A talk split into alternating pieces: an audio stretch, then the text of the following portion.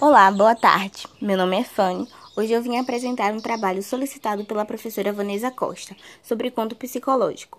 O conto psicológico é um conto que é narrado em um tempo subjetivo, no íntimo do sujeito, vivido ou sentido pelo personagem, que acontece de acordo com o seu estado de espírito. Vou ler um conto de Clarice Lispector, Feliz Aniversário. A família foi pouco a pouco chegando. Os que vieram de, de Olaria estavam muito bem vestidos, porque a visita significava, ao mesmo tempo, um passeio a Copacabana. A nora de, de Olaria apareceu de azul marinho, com um enfeite de paetê e um drapejado disfarçado à barriga sem cinta. O marido não veio por razões óbvias. Não queria ver os irmãos, mas mandará sua mulher para que nem todos os laços fossem cortados. E em vinda, com o seu melhor vestido para mostrar que não precisava de nenhum deles, acompanhada dos três filhos, duas meninas, já de peito nascendo, infantilizadas, em babados cor-de-rosas e enáguas engongadas. E o menino acordado pelo terno novo e pela gravata. Tendo Zilda, a filha com quem a aniversariante morava, disposto cadeiras unidas ao longo das paredes, co como numa festa em que se vai dançar. A nora de, de Alaria, depois de cumprimentar com cara fechada aos de casa, aboletou-se numa das cadeiras e emudeceu, a boca em bico, mantendo sua posição de ultrajada.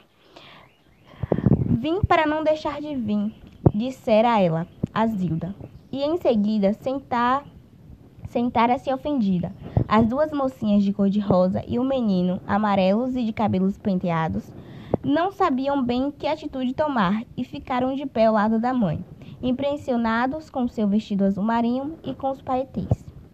Depois veio a nora de Ipanema, com dois netos e a babá.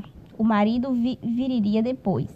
E como Zilda, a única mulher entre os seis irmãos, homens, e a única que estava decidido já havia anos.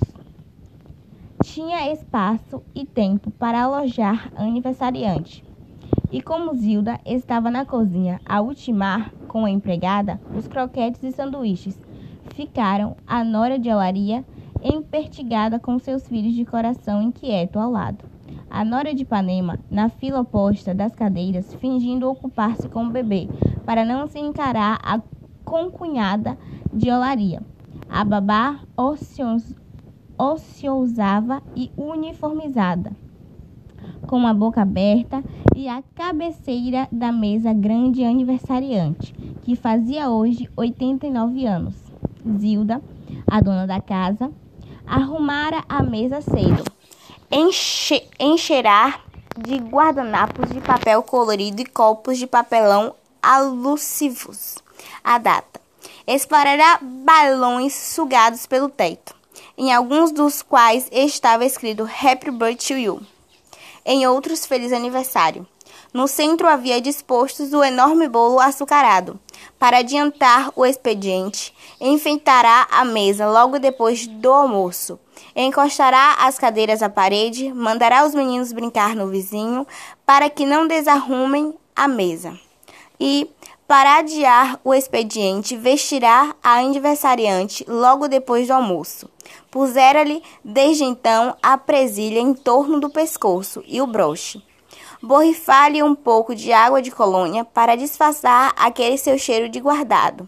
Sentará à mesa e desses às duas horas, a aniversariante estava sentada à cabeceira da, da longa mesa vazia.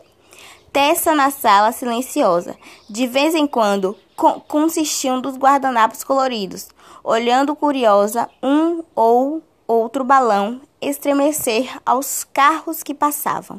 E de vez em quando aquela angústia muda quando acompanhavam fascinada e impotente o voo da mosca em torno do bolo.